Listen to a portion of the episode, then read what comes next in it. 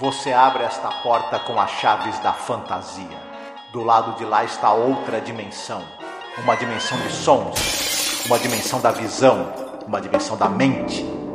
Você está atravessando um território de matéria e sombras, de coisas e ideias. Você acaba de entrar em Além da Imaginação. This is Martin Sinescu, curator of Murderer's Row. You all right, honey? Sure. It's just they're so real. And I, I thought. There's nothing to be afraid of. They're just a lot of wax. Perhaps not, young man. Who knows what evil lurks in the heart of the man standing next to you? Olá, ouvinte, seja bem-vindo à Zona do Crepúsculo. Eu sou a Angélica. E eu sou o Marcos. Hoje nós iremos falar sobre o episódio número 115 no geral da série, episódio número 13 da quarta temporada. O episódio se chama The New Exhibit a nova exibição. Uhum.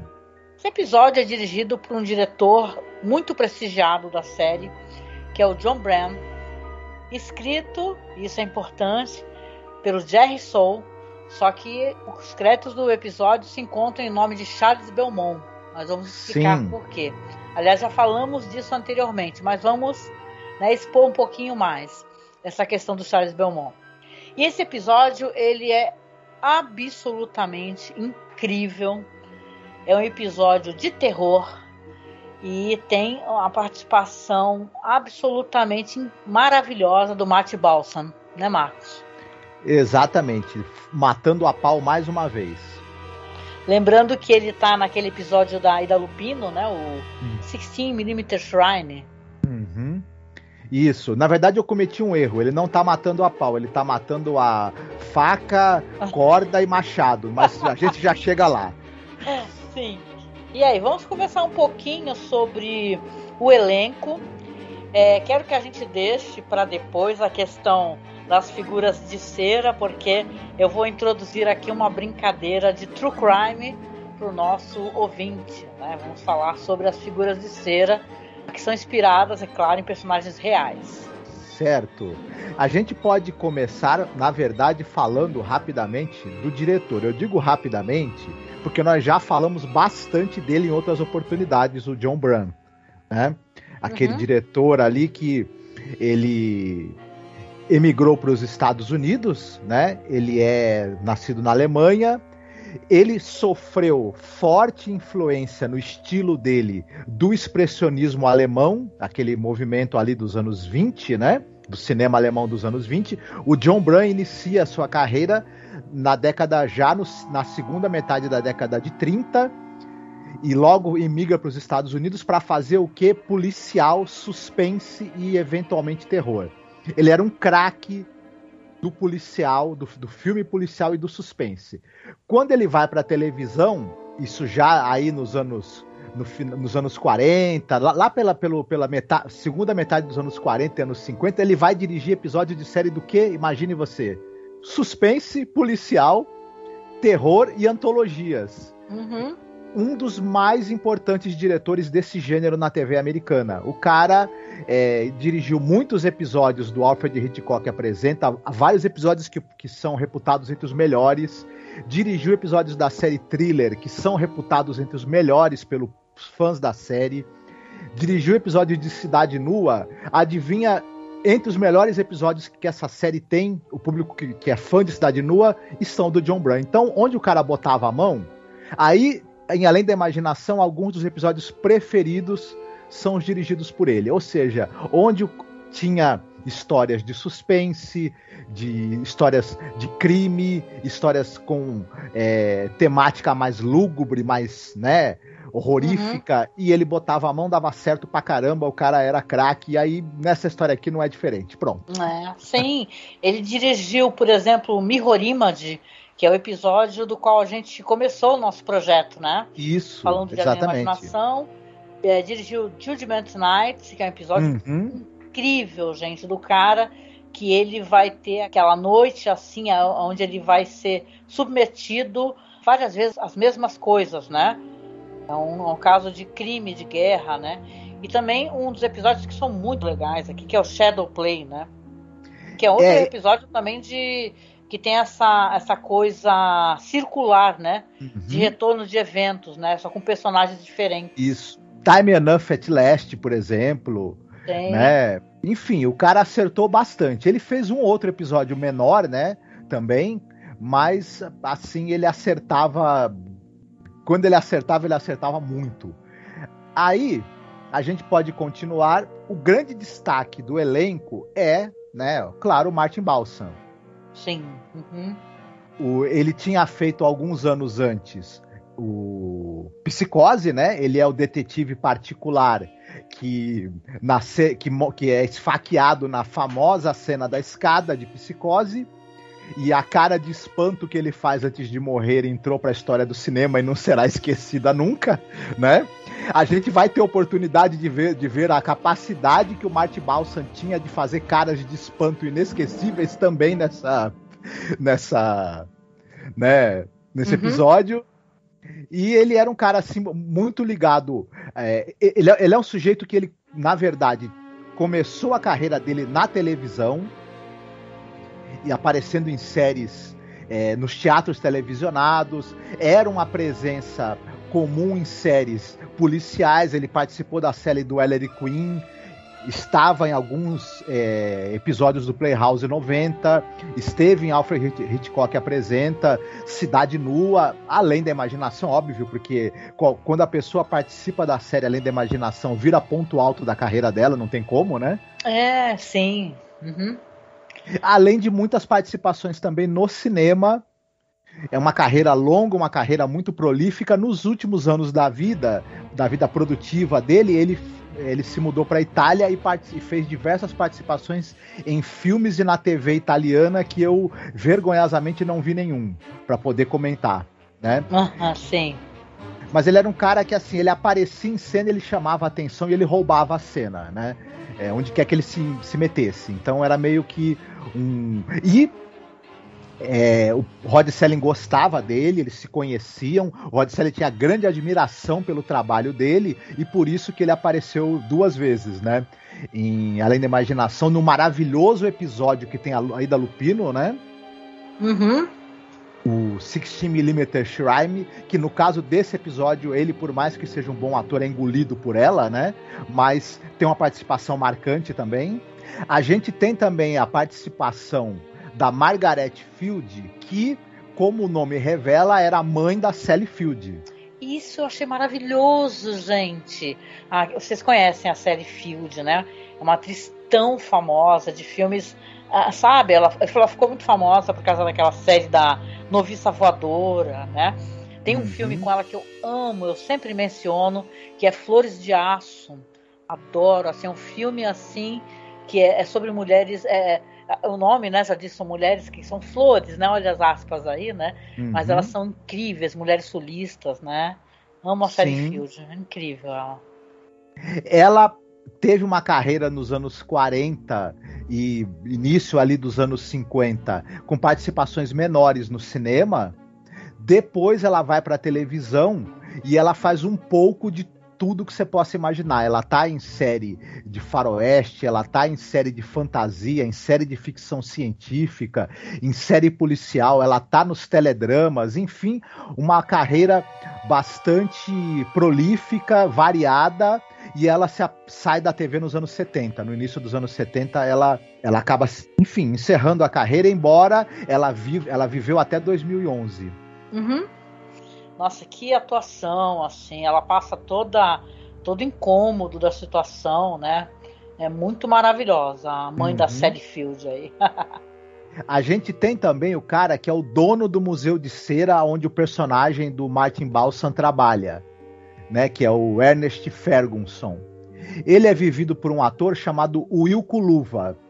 E ele também é um sujeito que aí no tem uma outra participação no cinema nos anos 40 e a partir dos anos 50 ele está na televisão. Começa também nos dramas televisionados. É, depois ele está aí também, carreira bem variada. Ele está em séries de, de, policial, série de faroeste. Ele fazia também é, participação nos Intocáveis, ele tá em vários episódios da série Os Intocáveis. Sim.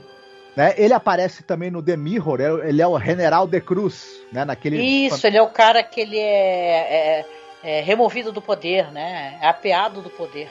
Isso, exatamente. Inclusive, para mim, ele, ele, inclusive tem um, tem um papel até marcante nesse episódio, né? Do, do The Mirror. Ele é o lado bom até do episódio. Uhum. né, as falas dele, ele, a interpretação dele também aqui no episódio é legal. Uhum.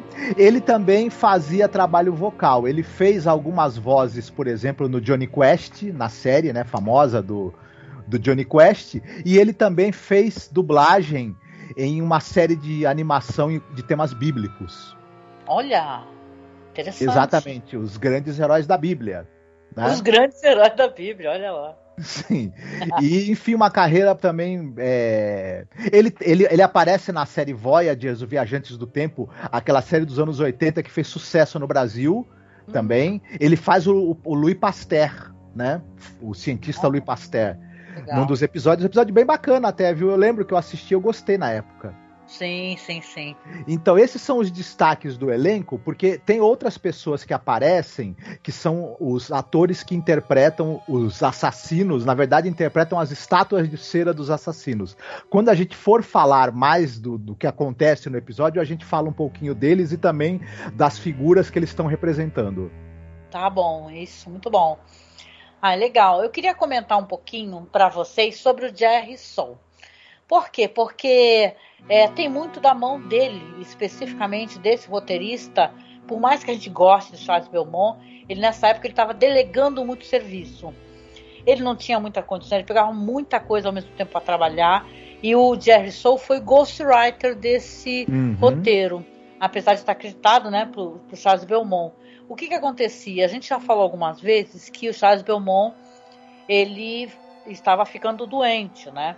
Eu não sei se o grau de doença dele, como é que estava exatamente nessa época, mas ele já estava tendo problema de concentração, não estava conseguindo assumir todos os compromissos, que eram muitos compromissos, né? Ele não sabia ainda a gravidade da doença dele, uhum. né? Que ele uhum. teve uma doença muito grave e degenerativa. Mas os amigos, o Jerry Soul, o Sir Rich e outros amigos dele, eles assumiam ah, uhum. os trabalhos do, do, Charles Belmont a pedido do Charles Belmont, né? Assumiu um trabalho dele para ele poder continuar recebendo e poder ajudar a família do Charles Belmont, né? Porque o Charles Belmont tinha mulher, filhos, né? Sim. Eu queria comentar um pouquinho sobre Jerry Soul, né? Como é que ele conheceu essas pessoas, né? Em 58, o Jerry Soul ele já era um, um, um jornalista experiente, né? Mas ele acabou se mudando para Los Angeles, ele tinha 45 anos e ele queria ser um roteirista ele já era estabelecido na comunidade científica, porque ele já tinha algumas publicações em revistas famosas e tal, publicações relevantes, né, que fizeram sucesso. Ele esperava que essa notoriedade que ele já tinha ajudasse, né, essa entrada nele de Hollywood. Quando ele chegou em Los Angeles, ele participou da Convenção Mundial de Ficção Científica. Aí que ele conheceu o Richard Madison, o Charles Belmont, o George Clayton Johnson e acabou fazendo amizades eh, muito fortes assim com todos eles, né? Tanto que eles eram conhecidos como o grupo, né? Era uma escola dos escritores do sul da Califórnia, né? Eles até é, acabaram conduzindo alguns trabalhos juntos, assim, uma espécie de, de comunidade deles, né? E tal, até para poder é, angariar mais roteiros e tal, fortalecer a temática, apesar de mais velho, né? Você vê que a idade dele, 58, ele já tinha 45 anos. Esses caras que a gente está falando são caras de 20 e pouco, 30 anos, 35, né? Todos eles eram muito jovens. O Charles Belmont, nessa época quem está falando aqui, por exemplo, ele era um homem de 30 e poucos anos, entendeu? A doença que foi deixando ele com uma aparência de homem mais velho. Então ele acabou sendo muito importante assim para esses uhum. é, que seriam grandes escritores, roteiristas, famosos, né? E tal. Ele escreveu para The Twilight Zone é, três ou quatro roteiros com o Charles Belmont assinando. Acho que até mais que isso, acho que eles chegaram até cinco. Alguns roteiros não foram nem. É, acabaram não se tornando episódios, foram comprados, mas não foram apresentados, né? Porque ficavam mudando de showrunner, um showrunner ele comprava, depois o próximo, que é o último lá, né? Ele, ele não, não executava né, o roteiro.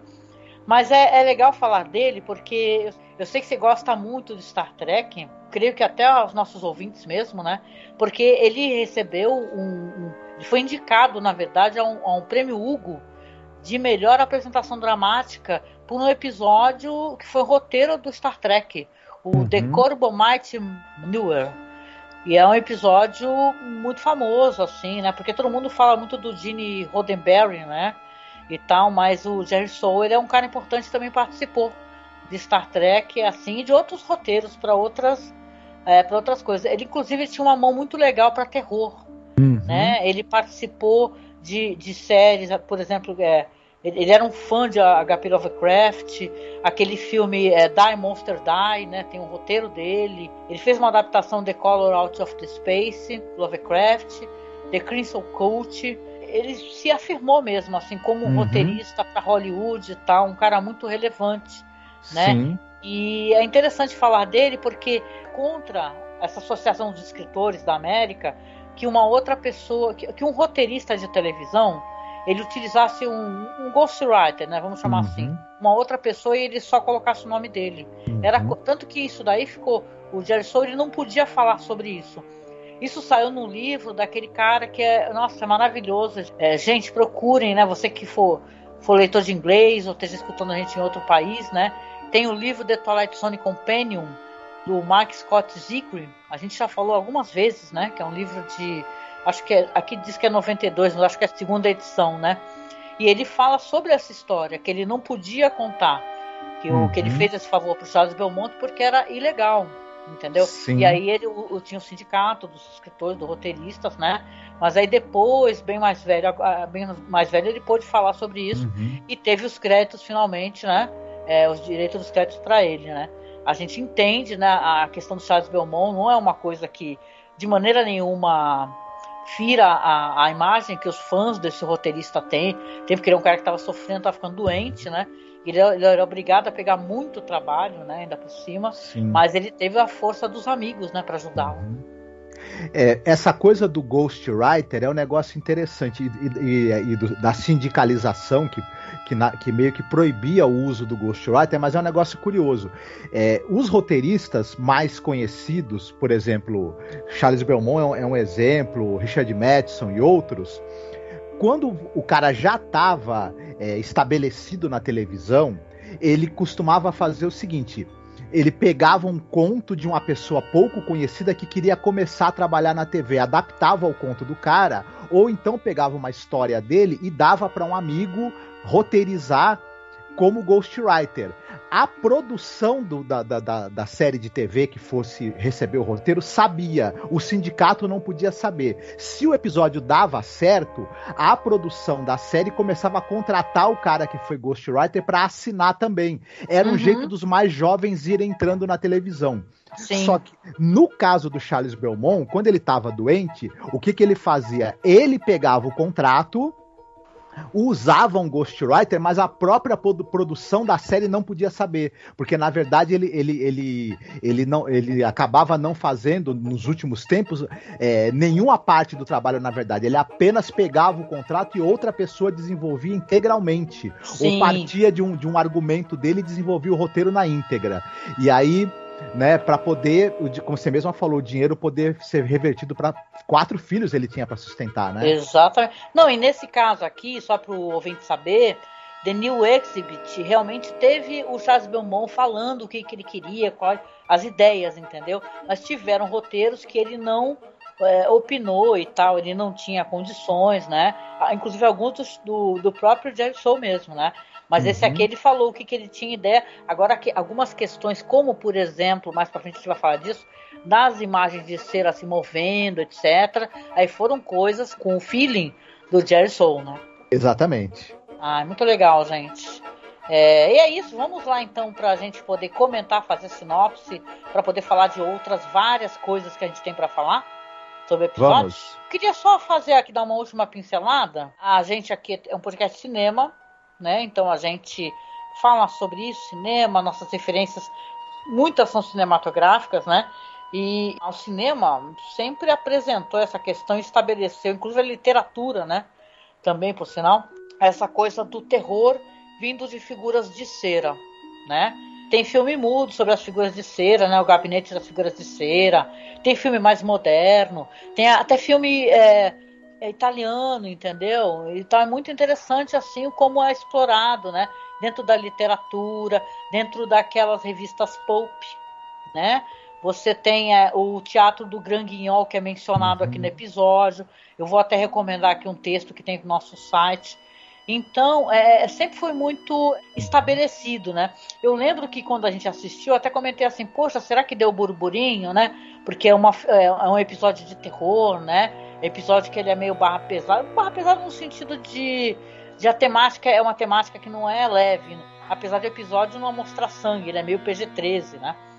E tal, mas é, é, é, é só para contar para vocês que realmente dentro da literatura já tem muito, já tinha muito desse material, de cinema, a gente vai mencionar depois alguns filmes. Eu acho que nesse episódio aqui cabe é, você até mencionar mais do que um filme para o pessoal poder assistir.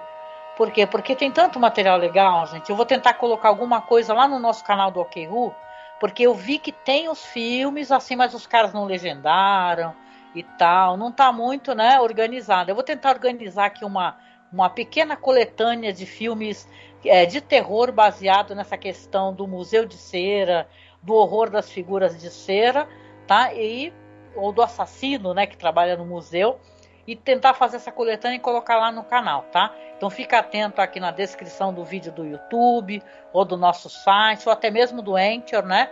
Que eu vou colocar o link para vocês, tá bom? Porque é legal, vai ser interessante, vai ser um complemento, né? Exatamente. Beleza. Então vamos é, para a sinopse do episódio que hoje é você, Marcos. Uhum. Muito bem.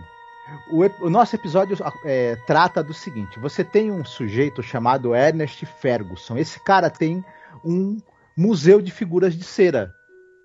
É, com que trata de vários temas, tem figuras de personalidades históricas, mas ele tem uma parte do museu especificamente que é como se fosse a parte dos serial killers, né? É o Murderous Row. Isso, é o, é o hall dos assassinos, né? É, e sim. Quem toma conta dessa parte do museu é um cara chamado Martin Senesco, que é vivido pelo nosso querido Martin Balsam. E o Martin, ele toma conta dessas estátuas, ele, ele toma cuidado em mantê-las limpas, ele toma cuidado de reformar as roupas, ele tem um esmero é, por esses pela, por, por, essas estátuas né, de, dos assassinos que elas foram feitas por um grande escultor da Europa e elas são as únicas peças que, que estão sendo exibidas fora da Europa que esse escultor teria feito. Além de tudo, o nosso amigo Martin ele é absolutamente fascinado pelas histórias e pelos crimes cometidos por esses caras que estão re representados ali nas estátuas, né? Sim. Que são na verdade o Jack o Estripador, o, aqueles dois caras que vendiam corpos, né? O, o Burke and Hare. O Burke and Hare. O, a gente tem o, o Desiré Landru, que era o cara que assassinava as esposas para ficar com o dinheiro.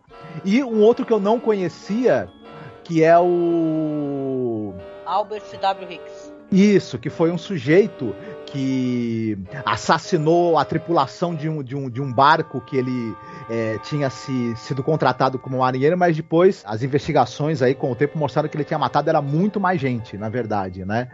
E o que acontece é que o museu não está bem das pernas, não não está dando retorno e o senhor Ferguson resolve fechar e fala e comunicar para o Martin que ele vai ter que vai ter que arrumar outro emprego, que ele não vai poder mais mantê-lo como funcionário.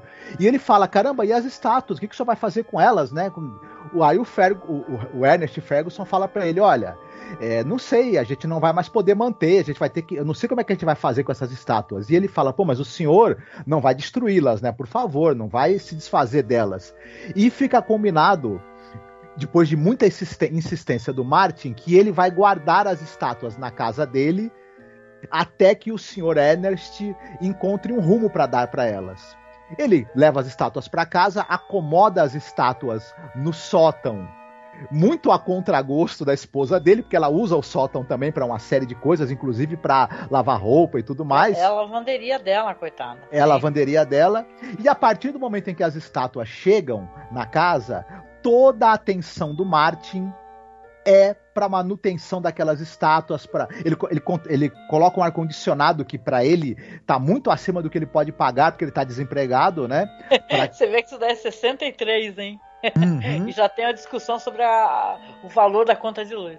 Isso, sempre, isso sempre foi um, um, um flagelo para as pessoas, né? Sim. e o, o Martin tem essa obsessão naquelas estátuas, uma, uma obsessão que a gente não entende. Só que a esposa dele, que é a Emma, ela fica pressionando ele, falando: olha, tem que dar um jeito nisso daí, não, não dá, você gasta o seu tempo todo com essas estátuas, não procura emprego, a gente está numa dureza tremenda. E é, tem ainda por cima a participação do, do irmão da, da, da esposa dele, o irmão da Emma, que é o Dave, e ele também fala para ela: olha, tem que dar um jeito nisso daí. Desliga o ar-condicionado para ver se essas estátuas derretem e você se livra dessa porcaria, né? ele sugere pior, ele sugere que pode pifar, dá a entender que podia queimar, Isso. pegar fogo, né? O negócio. Ocorre que fatos estranhos vão levar a, que as pessoas que estão ali é, tentando se livrar das estátuas, né, a esposa dele, o cunhado, e sofram acidentes fatais. Né? E aí? Uhum. Qual é a verdadeira causa desses acidentes? O que, que realmente está acontecendo de estranho naquele sótão da casa do casal Martin e Emma? É o que nós vamos saber nesse episódio. Nossa, esse episódio é muito climático, né?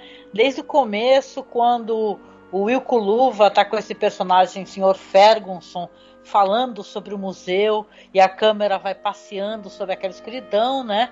Até as pessoas, né, os visitantes chegarem na sala que é o hall dos assassinos, né? Uhum. E aí a gente vai ter então a, a, batuta ali do Martin Balsam.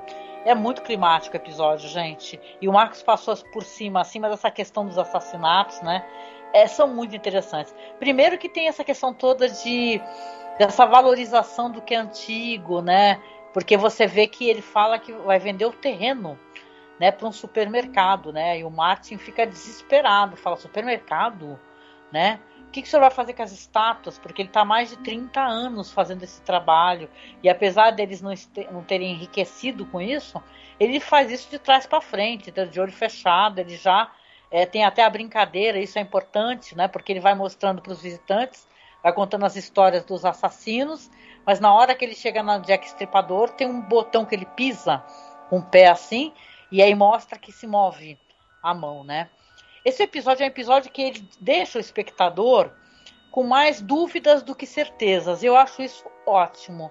Tem gente que não gosta, a gente é super fã do, do Brian, lá do Brian Duran, do Twilight Zone Vortex, né, que é um ótimo blog sobre a série, mas ele deixa o espectador com muitas dúvidas, porque você, você é apresentado ali pelo personagem do Martin, que ele está visivelmente obcecado, né, a esposa dele coitada, né, a Emma, ela tá, ela vai ter que começar a ir para a lavanderia dela com aquelas figuras de cera assustadoras, né? E o diretor faz questão, né? A fotografia de dar closes nos rostos, né? Dos, do, das figuras de cera o tempo todo, o que são pessoas visivelmente é, paradas, né?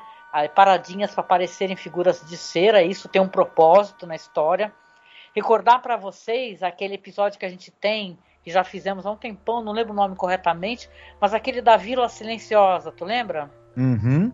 E o que o cara chega e tá todo mundo parado também. É o mesmo sistema que é feito aqui com essas pessoas vestidas, né? Fingindo ser estátuas, né? Eles pegam algumas imagens que são fotografias, né?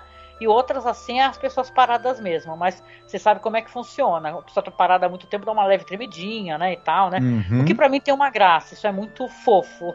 Porque ninguém consegue ficar paradinho, né? Estando vivo, né? A gente se mexe, aleluia, né? Nem que seja bem pouquinho. Mas o negócio é que o episódio é muito eficiente, né? Porque você vai sendo levado a, a, a, essa trama toda, a esposa começa a brigar com ele, aí ela vai falar com o irmão dela, o irmão dela fala, ah, pelo jeito foi pedir dinheiro emprestado, né? Tava chorando, inclusive, que eles não têm nem dinheiro nem para comer, e tem que pagar o ar-condicionado das estátuas, né?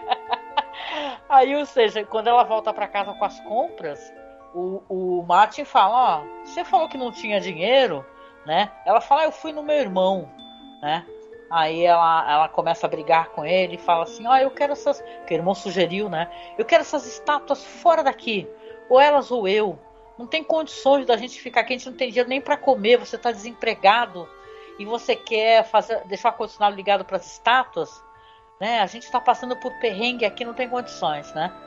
E você vê que eles estão super no casamento deles, que eles visivelmente estavam muito bem, né?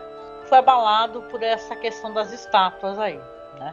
Um, eu gostei muito desse episódio e eu acho ele primoroso sob diversos aspectos, né? É, não querendo voltar no que a gente já, já comentou, mas olha, a cena inicial em que, como você mesma falou, tem o Will Kuluva apresentando o, o museu e depois quando vai para a parte dos assassinos e a gente é, é, a, gente vê o tour que as pessoas fazem guiados pelo personagem do Martin Balsam essa cena, o, o, o Martin Balsam, ele, ele, tem um, ele domina, ele gera todo o interesse, todo o horror e toda a expectativa que essa cena nos traz. Apesar da, da ótima é, fotografia e condução do John Bran, é impressionante como esse, esse ator, o Martin Balsam, ele era magnético e a quantidade de, de sensações que ele consegue provocar com a gente na, gente com a atuação dele. É muito bom. Depois, quando você tem o, o, o diálogo em que o Ernest né, vai, vai falar para o seu funcionário, para o Martin, que vai ser fechada o museu e que ele não vai poder mais ficar e tudo mais, é, os ângulos escolhidos, a forma como, como, como você tem, a, como a câmera se movimenta para gerar o interesse nesse diálogo, é, tem, são detalhes assim, tipo, quando ele vai falar pro cara que o museu vai fechar, o, o, o Ernest tá sentado de lado para não olhar pro rosto do Martin. Uhum. Né? E quando ele precisa que o Martin comece a aceitar isso daí, ele vai, se aproxima e, e começa a, a olhar ele de frente e a tocar no ombro dele. Aí quando ele volta a tentar convencer o cara de que não tem jeito, tem que fechar, ele volta a ter uma postura que ele fica de lado sem olhar pro cara. Essa marcação desse diálogo tão bem feita, tão bem conduzida, é coisa desse diretor, que esse diretor ele é realmente um cara que ele tem um olho para fazer com que cada cena do episódio se torne interessante, cada diálogo, cada plano que ele, que ele filma seja pleno de significado e ajude a contar a história. O John Bran era um craque mesmo. E ao longo do episódio, eh, a gente vai cada vez mais é, vendo a, o, a maneira como as estátuas são filmadas para gerar na gente essa dúvida, né? Que a gente logo vai, vai, vai, vai ser envolto numa dúvida do que está acontecendo ou não, e como é, ele planta essa dúvida e alimenta essa dúvida durante todo o episódio. Olha, é muito bacana. Uhum, com toda certeza, sim. Queria até aproveitar que você falou da, das estátuas para fazer aqui o, o bloco True Crime, né? Vinhetinha. Uhum. Os assassinos de cera estão entre as criações mais assustadoras dessa série e, claro, são um destaque aqui nesse episódio, né? E o crédito dessa eficácia pertence, é claro, aos artistas que deram vida, né, entre aspas, a estes é, personagens de cera. Você quer falar um pouquinho sobre eles? O, os atores que fazem o Desiree Landru, o Jack o Estripador e o Burke e o Hare eles eram todos atores que eles eram extras. Eles faziam pequenas pontas como extras em tudo que é série de televisão que você possa imaginar. E eles também tiveram muitas participações como extras em diversos episódios de, de Além da Imaginação. Uhum. O Parson, se eu não me engano, ele aparece em mais de 60 episódios da série. Sim. Única exceção é o cara que faz o Albert W. Hicks, o Bob Mitchell, ele não era ator. Ele era roteirista. Ele tem roteiros de, em diversas séries, e aí pegaram ele ali pra fazer essa ponta como uma das estátuas dos assassinos, mas ele não, é, não era ator, ele era roteirista. E os outros, como eu falei para você, eram extras ali com participação em um bilhão de séries, né? Ah, mas ficou tão bom, né?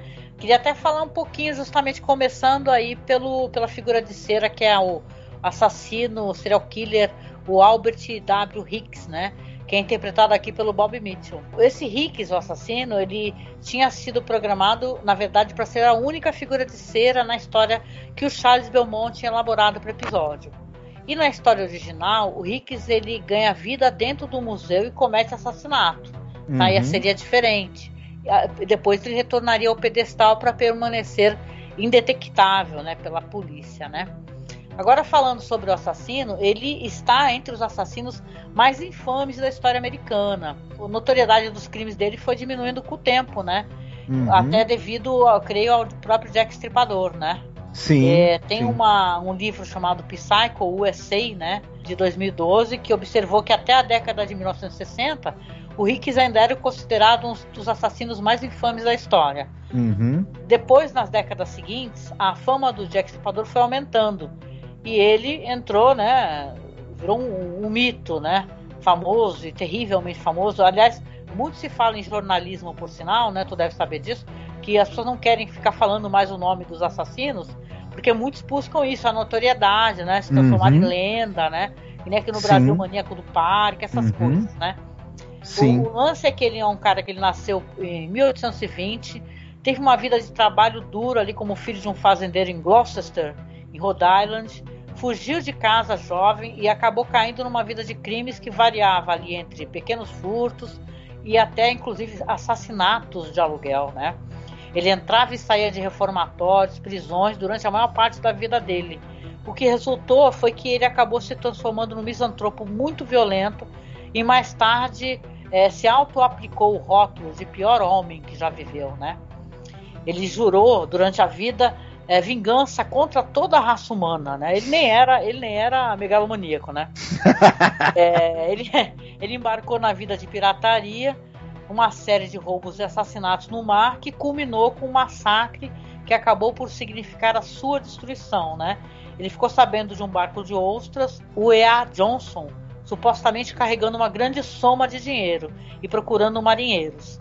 Ele ganhou passagem como primeiro imediato, sob o nome de William Johnson, e a tripulação era composta por três outros homens: o capitão George H. Burr e dois jovens marinheiros que eram irmãos, o Smith e Oliver Watts. Uma vez que o navio chegou no mar, o Hicks acabou esquartejando os três homens com machado e jogou os corpos no mar.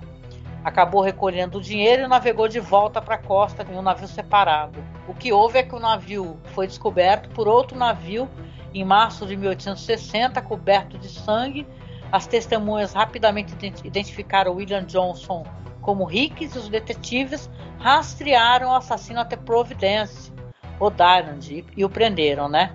Ele foi acusado de pirataria e em vez de assassinato porque não haviam corpos para apresentar como prova e porque se pensava que era a acusação mais fácil de levar um veredito de culpado.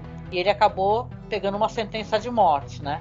É, no final ele proclamava ali a própria inocência durante todo o julgamento e depois acabou sendo condenado à forca, né? Pouco antes da execução dele, o Rick cedeu e escreveu uma confissão detalhada dos seus crimes, alegando ter assassinado quase 100 pessoas. A execução dele foi descrita como tendo uma atmosfera carnavalesca para rivalizar com as celebrações de 4 de julho. Ou seja, olha só o clima, né, Marcos? Uhum. Ele foi enforcado dia 13 de julho de 1860 na ilha de Bedloe. O nome dele acabou se tornando sinônimo de pirataria e assassinato. E ele foi assunto de muitas baladas sobre assassinato, relatou-se muitas aparições após a morte dele. The New Exhibit não foi a primeira vez que foi apresentado em cera. P.T. Barnum ele revelou uma figura de cera em tamanho real de Hicks no Museu Americano de Barnum, logo após a execução dele. Falando um pouquinho sobre os infames assassinos William Burke e William Hare, né, conhecidos como Burke and Hare. Por sinal retratado, gente, num filme que é chamado é Burke Hare, né, um nome de 2010, é um filme do John Landis, que tem a, um elenco legal, um filme de comédia de humor meio ácido, assim. Tem o, tem o Tom Wilkinson, o Tim Curry, tem o Simon Pegg. O Burke and Harry, eles eram imigrantes irlandeses, eles viviam em Edimburgo é, e se conheceram em 1827, quando Burke se mudou para a pensão que era administrada pelo Hare. Quando um dos inquilinos morreu, Burke e o Hare acabaram desenterrando o corpo do homem do cemitério local e venderam o cadáver para o Dr. Robert Knox. Ele era de uma escola de medicina da Universidade de Edimburgo. Esse Dr. Knox, ele exigia cadáveres humanos para poder fazer a dissecação e a instrução. E ele estava disposto a pagar bem pelos corpos. Edimburgo, na época, era a capital da pesquisa anatômica, mas também tinha essa restrição da disponibilidade dos corpos, até por ser uma coisa tabu. Como é que eles se tornaram notórios? Eles começaram a roubar regularmente túmulos dos recém-enterrados para poder vender para esse Dr. Knox. Era uma coisa muito cansativa. O que, que eles resolveram fazer, Marcos? Começar a matar as pessoas, né? Matavam de uma maneira que, inclusive, no episódio mostra a estátua de cera, o negócio está diferente do que eles faziam. Eles usavam uma técnica que era chamada de Birkin, que você cobria ao mesmo tempo a, a boca e o nariz. Tu já deve ter visto isso em filme, né? Sim. É uma, o nome dessa técnica é Birkin, né? Eles continuaram fazendo uma matança, é, mataram mais de 16 pessoas. Eles faziam o que? Eles enchiam as vítimas dele de álcool, acabassem asfixiando, levavam o corpo, só que acabaram sendo descobertos, né? Por quê? Porque alguns hóspedes começaram a desconfiar. Teve um corpo que ele foi encontrado ainda dentro da pensão, notificaram a polícia, foram presos, né? Uhum. E o Burke foi considerado culpado de três assassinatos e executado em 28 de janeiro de 1829 na frente de uma multidão barulhenta. Você vê que tem uma coisa aqui que acontece sempre, né? A multidão, né? O interessante é que você não comentou sobre o destino do Hare. A técnica se chamava Burking porque o Burke é que matava. Aí a polícia fez um acordo com o Hare. Caso ele testemunhasse comprovando que o Burke é que matava as pessoas asfixiadas, ele ganharia um imunidade. E aí o que ele fez? Ele entregou o Burke, o Burke foi pra né, forca né? e, é. ele, e ele é, pagou um tempo de cadeia, mas depois pôde é, ficar em liberdade e tentou reconstruir a vida, mas estava marcado, né? Sim, sim, sim. O lance também aqui nessa história interessante que o Dr. Knox não foi acusado de nenhum crime, né? Porque é, ele não matou né? Ele só recolhia só os corpos e pagava, né? Então, na verdade, ficaram conhecidos como os assassinatos de Westport, né? Sim. Os crimes que eles praticavam. É, o que aconteceu também acabou trazendo uma nova lei sobre anatomia, né? Em 1832, que aumentou a oferta de cadáveres para poder fazer secação, né? Tornando Sim. legal essa uhum. apropriação de corpos daqueles que morriam em asilos, por uhum. exemplo, ou permaneciam não reclamados depois de 48 horas, né? Então você vê que é interessante, né? Essa, essa questão já foi muito retratada. Tem uma história do Robert Louis Stevenson chamada The Body Snatcher de 1895. Foi filmado pelo diretor Robert Wise, né? Interpretado ali pelo Boris Karloff, o Bela uhum. Lugosi, né? E por último aqui, porque eu sei que a, o setor aqui do True Crime está ficando grande, né? Falar sobre o Henry Desiré Landru, que ele é retratado pelo Milton Parsons. O Landru, ele tem a curiosidade que ele era conhecido pela imprensa como Barba Azul de Gambé. Se escreve Gambás, mas eu presumo que seja é francês, deve ser Gambé, né? Ou não? Uhum. em homenagem àquele vilão famoso, né, do folclore francês, né? Que matava suas esposas e guardava as cabeças em uma câmara no seu castelo. Ele nasceu em 1869, ele era um assassino em série, vigarista que conhecia é, várias mulheres através de anúncios de corações solitários, né? Assassinava essas mulheres e fugia com seus objetos de valor. Ele era conhecido por ter matado 11 pessoas entre dezembro de 1914 e janeiro de 1919. Ele matou 10 mulheres e um adolescente mas acredita-se que o verdadeiro número das suas vítimas seja muito maior, na verdade. Os crimes do Landru eh, não foram muito notórios pela questão da guerra que estava em andamento né, na época e pela falta de presença policial nas aldeias onde ele operava. Ou seja, tinha guerra né, e tal. Na verdade, ele conseguiu matar muito mais por causa da, dessa convulsão social. Né? O Landru descartava os corpos das suas vítimas queimando essas vítimas em fornos. O resultado era que suas vítimas desapareciam, acabavam sumindo, e ele usava uma variedade de pseudônimos para poder evitar a captura dele. Ele acabou sendo entregue uh, por uma irmã de uma de suas vítimas, né? Que obstinadamente rastreou esse homem com base na aparência dele e convenceu a polícia a prendê-lo. Embora não houvessem corpos como evidência, a polícia acabou descobrindo documentos ligando Landru a muitas das mulheres desaparecidas. Após uma investigação que durou mais de um ano, o Landru foi acusado de 11 acusações de assassinato e foi considerado culpado em todas as acusações, condenado à morte em 30 de novembro de 1921. E por último, aqui rapidamente, né, porque é uma figura muito notória, o Jack Stripador, né, que ele é retratado pelo David Bones. O nome Jack, o Estripador, foi tirado da carta, né, que ele foi escrever à polícia na época dos assassinatos e acabou se tornando, inclusive, um sinônimo, né, de assassino em série, né. Ele assassinou selvagemente cinco profissionais do sexo no distrito de Whitechapel, em Londres, entre agosto e novembro de 1888.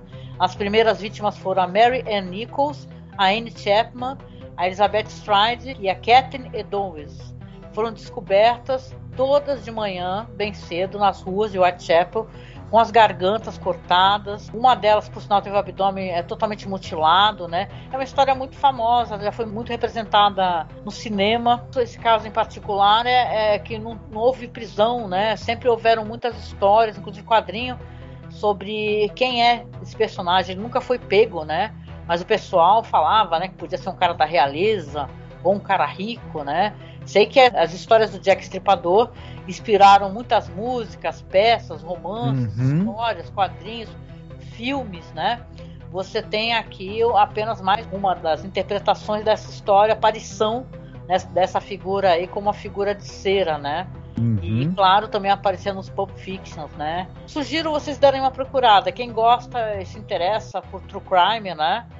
É interessante conhecer um pouco mais. E fim daqui o nosso bloco de falar dessas figuras que apareceram, né? As figuras de ser os assassinos da vida real. Toca a vinheta do final.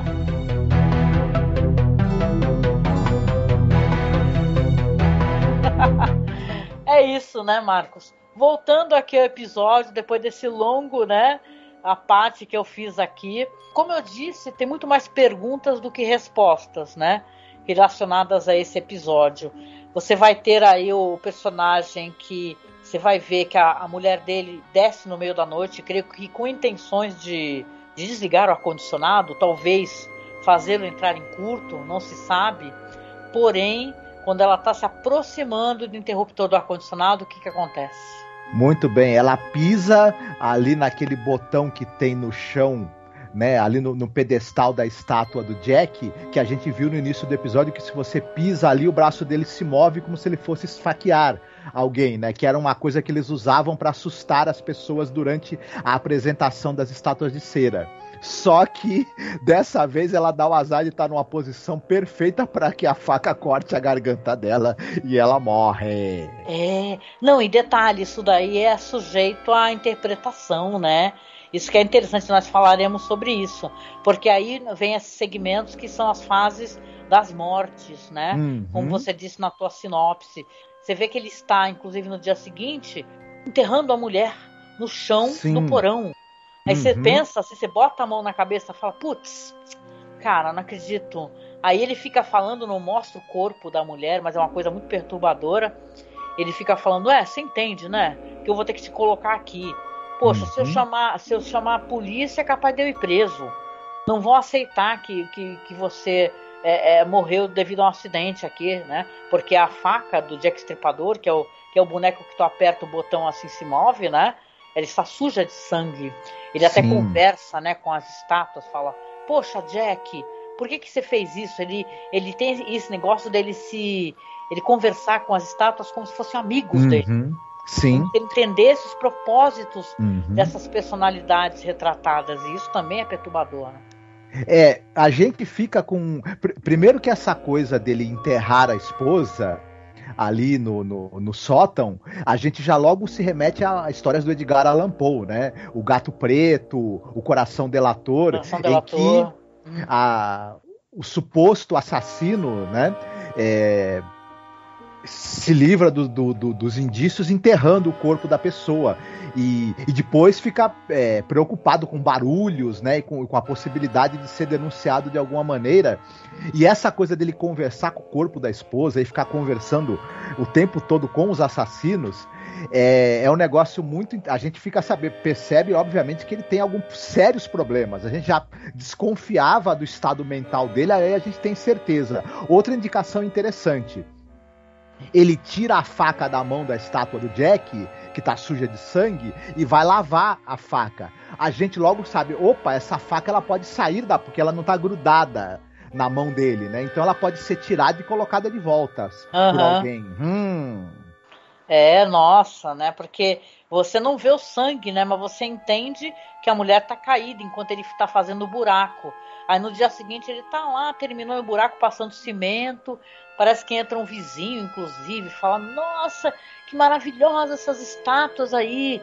Poxa vida, você não quer abrir eh, para exibição? Eu posso trazer minha mulher aí? Aí o Márcio fala: Não, não, porque a gente vai viajar, né? A gente vai fazer outra coisa. Não sei se vou estar em casa, uhum. se, se, né? É, fala pro cara, dá a entender pro cara que não está disponível, né? Para outras pessoas é, analisarem. E aí você vê que vai chegar uma pessoa, que é uma pessoa que não gosta dele. Muito, você falou muito bem, ele tem muito de Edgar Allan Poe, né? Porque você vê no Coração Delator, por exemplo, que o personagem está o tempo todo perturbado, escutando o barulho, né? Na verdade, um barulho uhum. que está dentro da cabeça dele, né? E você tem aqui o irmão da, da vítima, que é a esposa dele, a Emma, e ele chega falando: É, vim aqui visitar minha irmã, cadê minha irmã? Ah, ela foi visitar minha irmã. O Martin fala, né? É, foi visitar tua irmã? É, primeiro ele fica batendo na porta, né? E quer entrar, quer entrar pela garagem, só que o Martin não deixa. Aí ele recebe o cara pela cozinha. Aí ele não cai nessa história, né, Marcos, irmão dela, né? Ele acha muito estranho, porque ele tinha combinado com ela, com a irmã, de que ela iria desligar ou, ou causar algum defeito no ar-condicionado. Durante a noite as estátuas iam ficar danificadas e o Martin ia acabar sendo convencido a se livrar delas.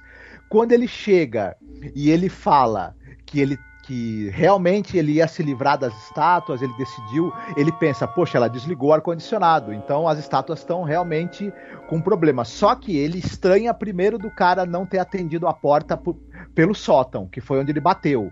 Segundo, ele fala, pô, como é que o cara se livrou das estátuas porque elas foram danificadas pelo ar-condicionado, mas o condicionado tá ligado até agora. E ele percebe também que o cara tá todo com a, com a, com a roupa de trabalho sujo ali, inclusive de, de resto de cimento e etc. E ele logo começa a juntar uma coisa com a outra. E a, a, a irmã dele não está. E o Martin fala que ela, que ela foi visitar a irmã dele. E meio que ele lembra que ele nunca tinha ouvido falar dessa tal irmã dele. E aí é. ele, ele, ele junta A com B e fala e chega à conclusão que alguma coisa ruim aconteceu, né? Sim, o Martin manda ele embora. Falou: ah, não enche meu saco, você vem para minha casa faltar com respeito comigo, né? Porque ele fica suspeitando e falando das suspeitas dele. Vai embora com licença e o cara vai embora, só que o que ele faz? Dá a volta e entra pela garagem. É um cara até meio habilidoso, né? Ele consegue abrir a, a porta assim usando um canivete, né? E aí, quando ele entra, ele vê no chão, passa a mão, vê que o cimento tá fresco, cheira, olha. Só que ele tá, enquanto isso, a gente que é espectador, ele tá aqui na ponta do sofá, né? Porque ele fica olhando para o chão e a estátua tá olhando para ele. E o primeiro assassinato foi ali do Jack Stripador. A estátua que, em teoria, tá olhando para ele, que você fica dando foco, close, né? O diretor fica dando close, é a estátua do cara da machadinha. O cara que matou os caras lá no navio, né? No barco, né? E aí você tem aquele tchá, né? Ele olha para cima, dá entender que a machadinha foi na cabeça dele. E aí você vê que tem mais um cadáver ali pro Martin enterrar, né, Marcos? Exatamente. E eu achei muito interessante essa coisa de que a, a, gente tem, num determinado momento do início do episódio, a gente tem um ângulo onde o assassino, né, a estátua de cera do assassino do Albert Hicks, está ali com o machado levantado, bem no, bem no, no, no ângulo para acertar a cabeça de um dos espectadores ali do museu. Depois você tem exatamente esse mesmo enquadramento quando está ali o pobre do Dave, né, que é o cunhado do Martin, né? E o, a gente não vê a cabeça dele sendo acertada, a gente só vê o, a, a cara de horror dele quando ele olha para cima e ele vê a, o, é, o, instante em que aquele machado está indo na direção dele. Uma coisa muito interessante, muito bem feita, quando tem o close na cara do Dave, sobe aquela musiquinha.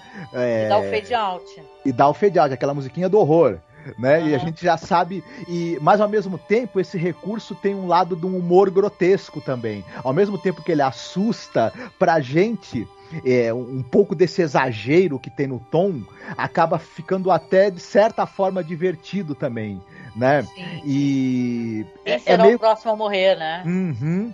É um misto das duas coisas e ao mesmo tempo tem a nossa dúvida, né? Que continua persistindo, apesar de tudo, se são as estátuas mesmo ou se na verdade isso tudo é imaginação do verdadeiro assassino que pode ser o Martin, né? É, né? Deixa um pouco em aberto isso daí.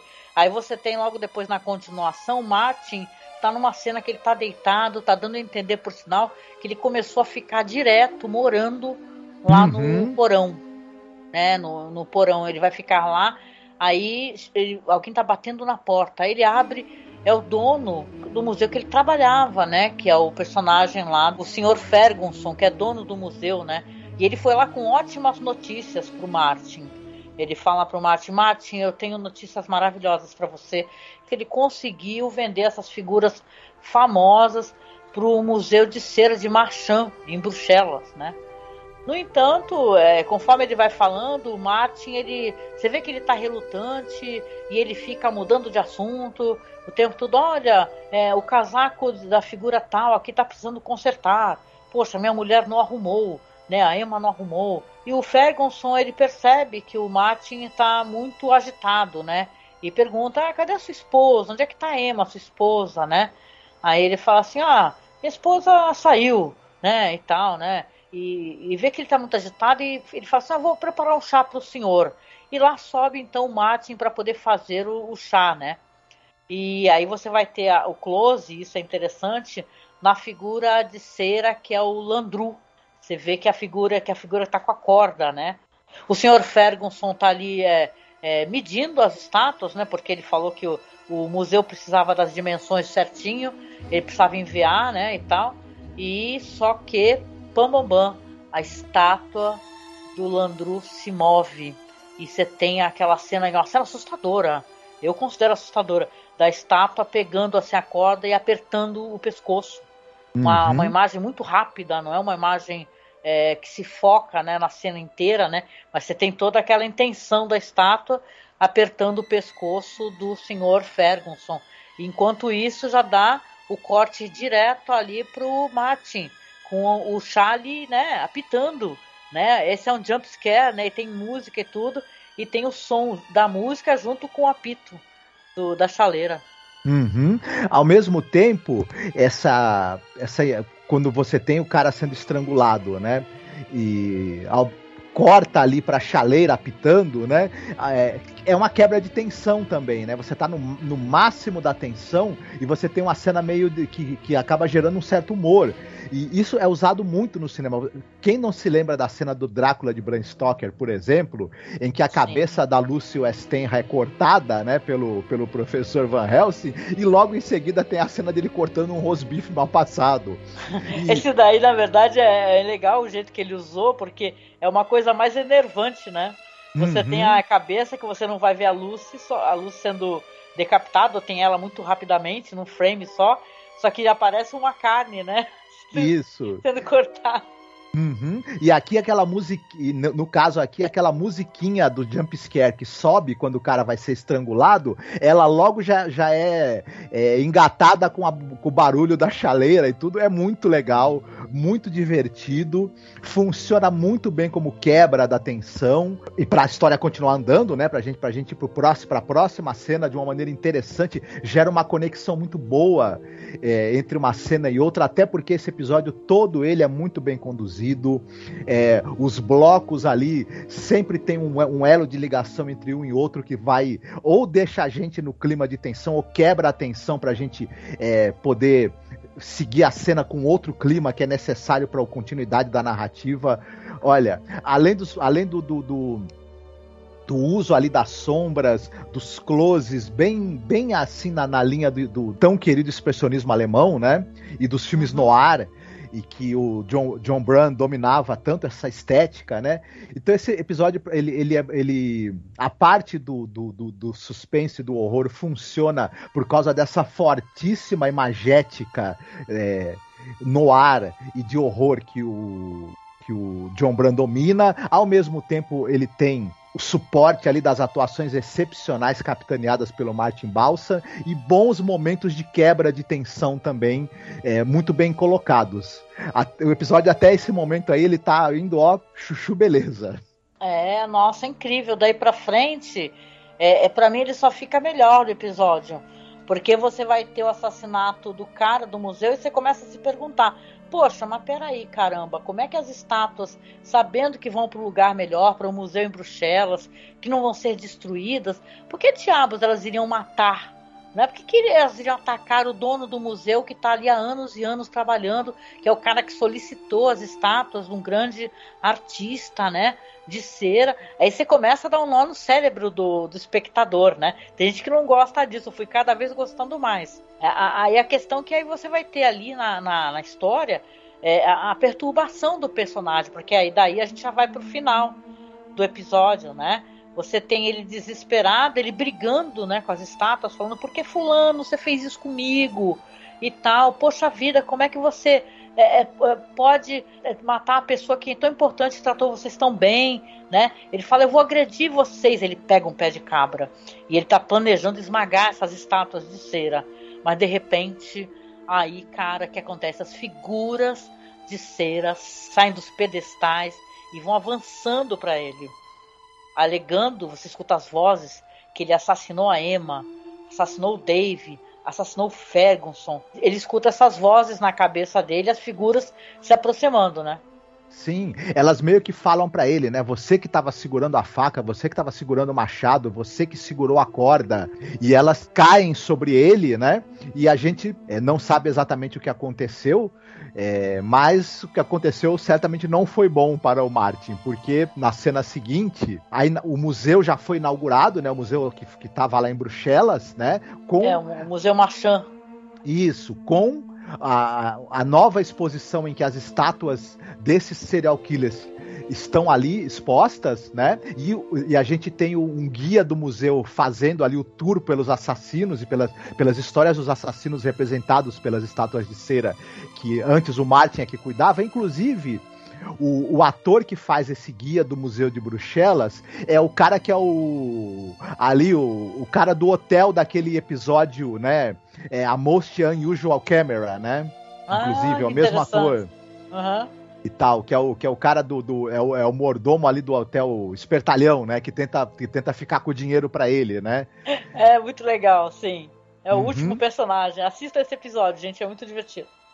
E aí a gente descobre que aquele rol dos assassinos seriais representados em estátuas de cera ganhou um, um, novo né, nome, né, uma nova estátua. E é justamente a estátua do Martin, que teoricamente né, teria matado sua esposa, o seu cunhado e o seu ex-patrão.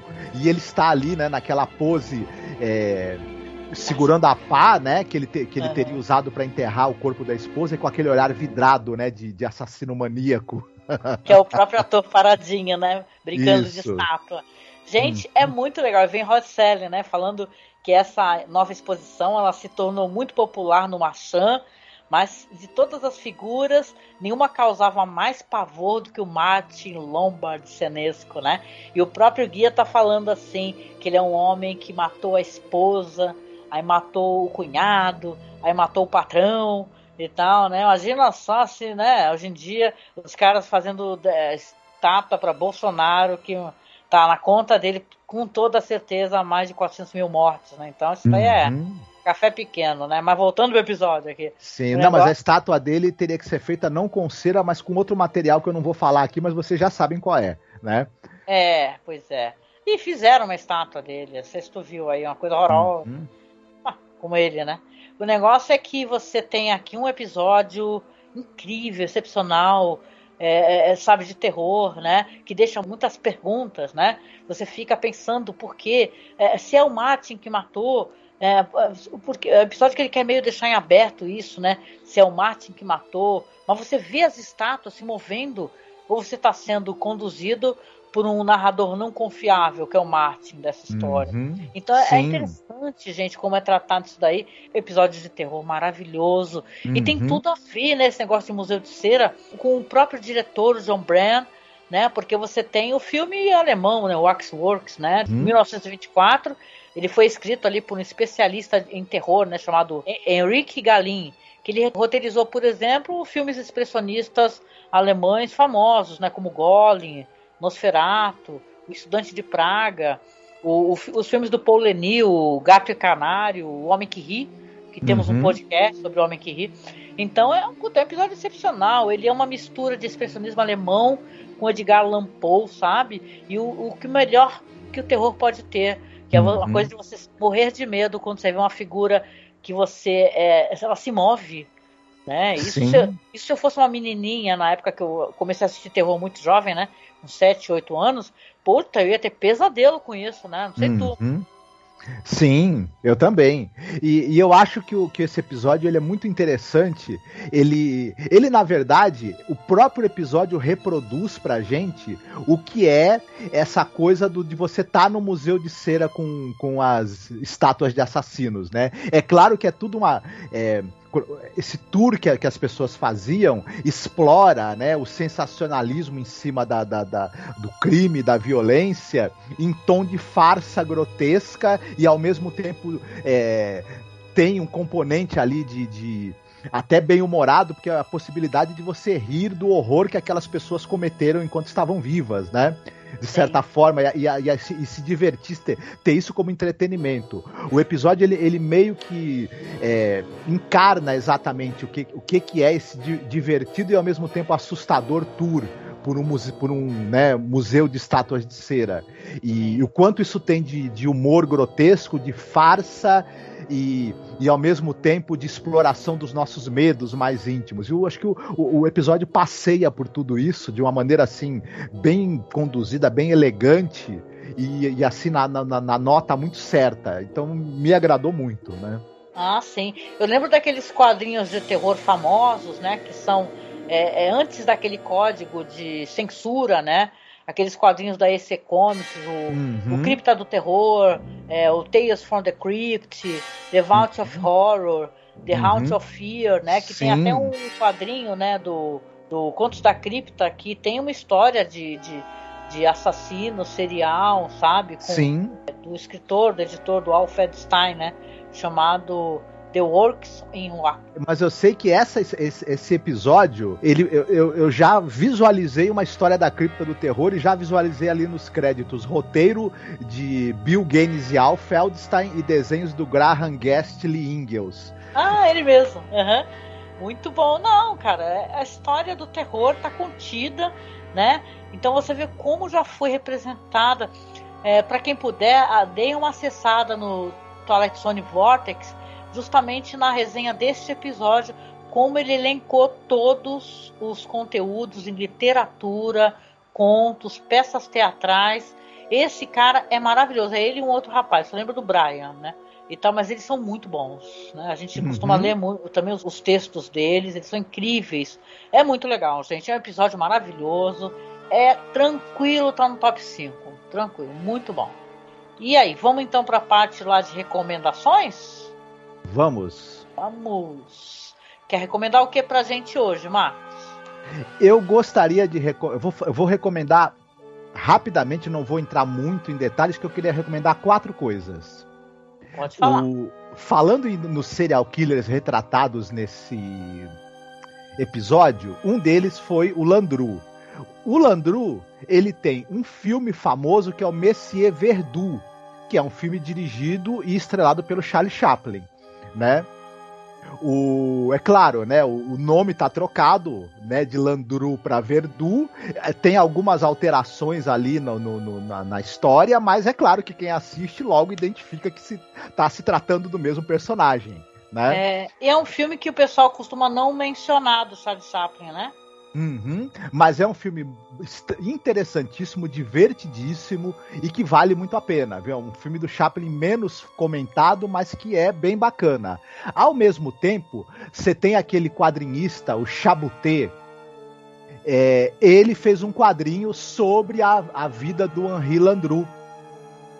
Esse quadrinho está lançado no Brasil e todos os quadrinhos escritos e desenhados pelo Chabuté valem muito a pena. Ele é um dos maiores nomes das HQs europeias e é, no nosso mercado aqui de quadrinhos, que é meio deficiente na publicação do que está saindo de melhor lá fora, é uma sorte que a gente possa ter acesso ao trabalho do Chabuté. Então, quem puder, é, assista ao filme do Chaplin e leia o quadrinho do Chabuté, que vão, vai ter um painel ali do que foi foram os crimes e a personalidade, né?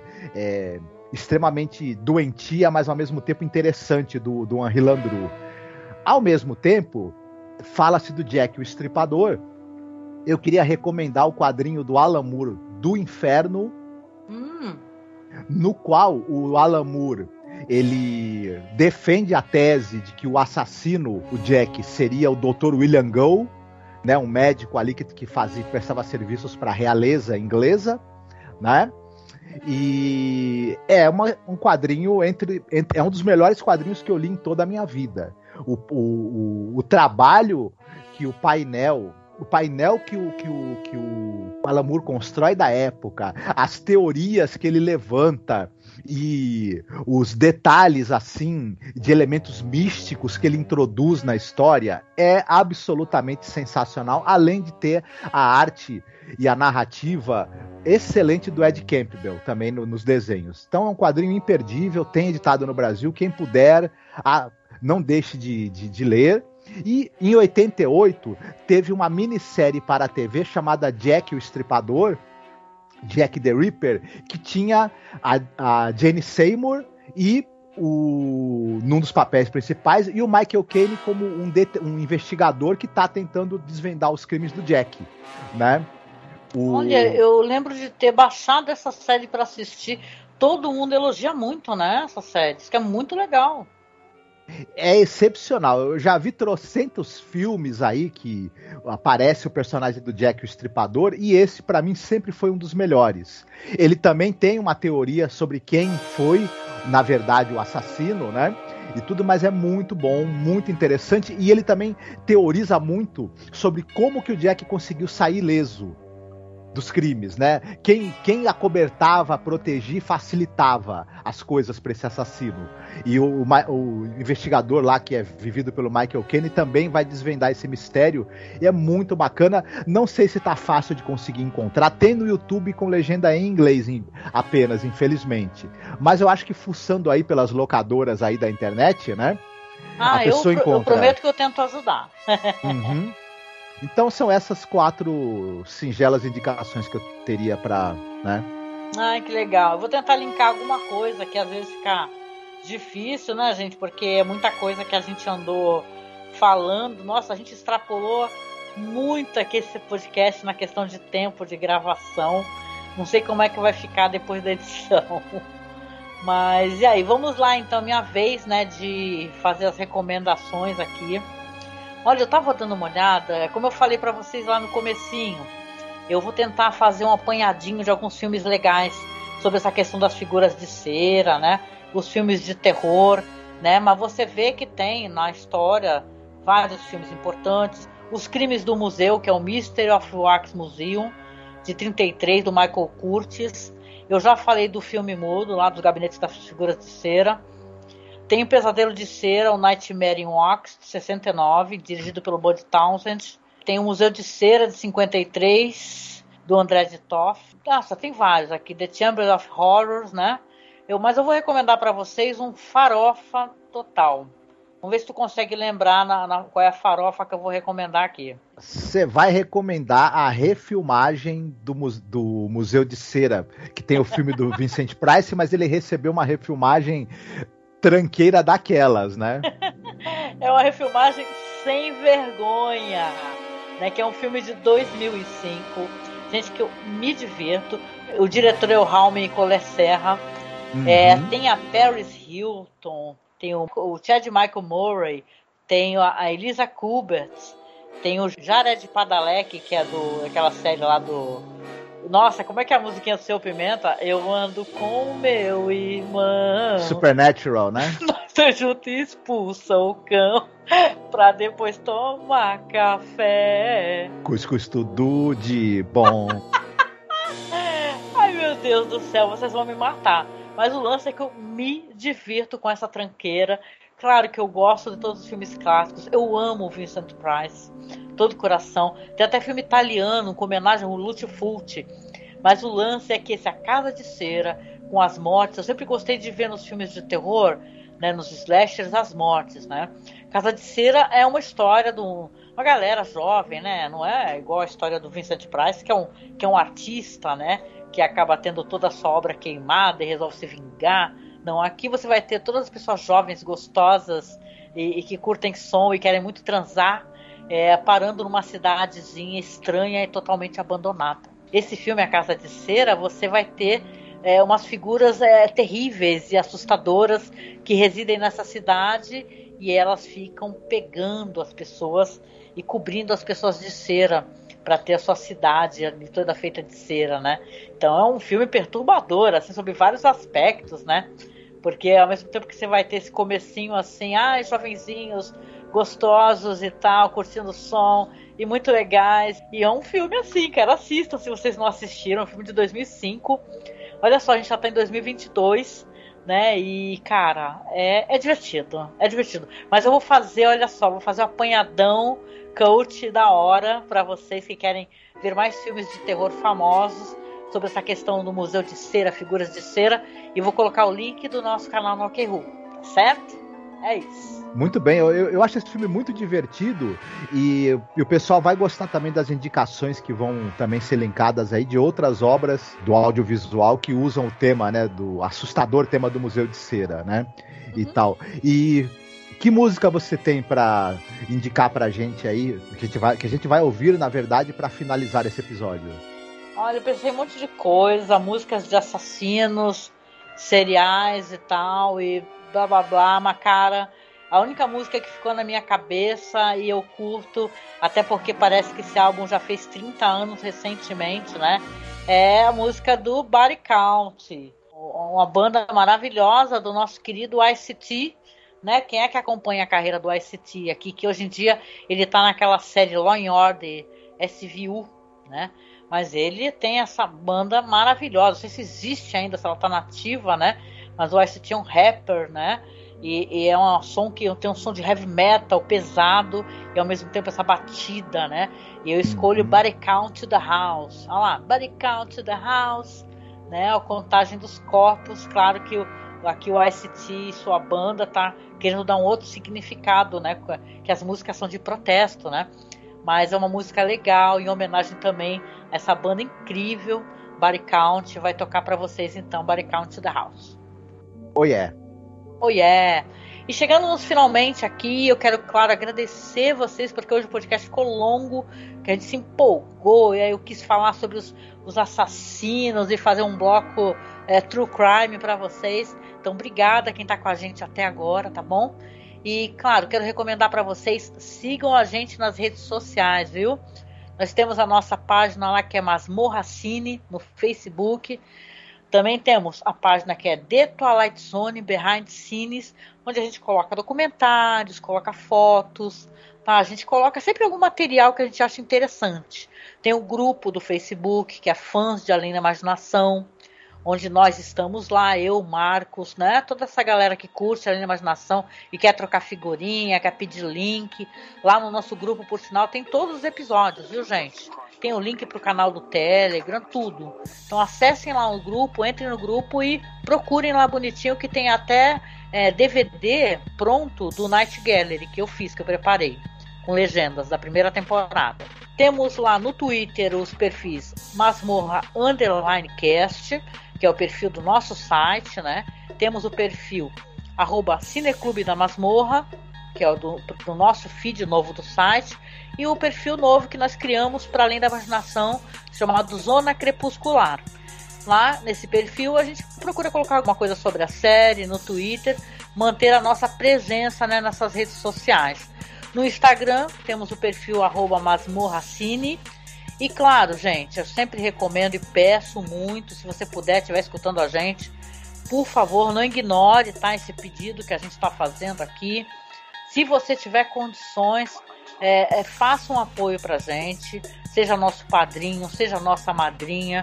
Nós temos uma conta lá no Padrim, né, já há muito tempo, muitos anos, onde a gente tem alguns apoios, né? A gente recebe esses apoios e com esses apoios a gente paga site, vê as despesas relacionadas ao podcast ou então equipamento de gravação e por aí vai, né? Para a gente poder manter o podcast no ar, os nossos podcasts de cinema, por sinal.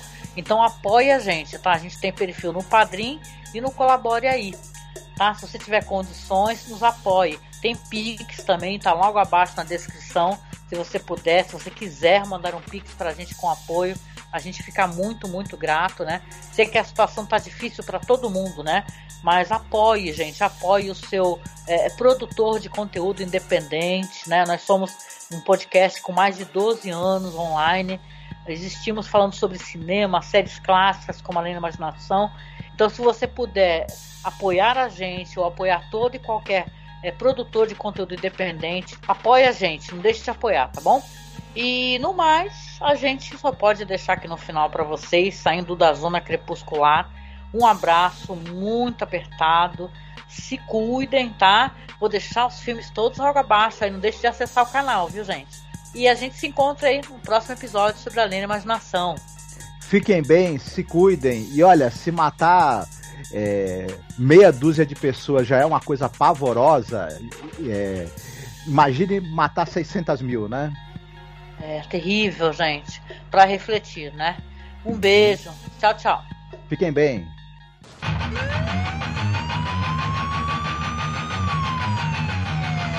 Body count, body count, body count. Yeah, body motherfucker! Count, body count, body count, body count, body count, body count, body count, Body count, nigga!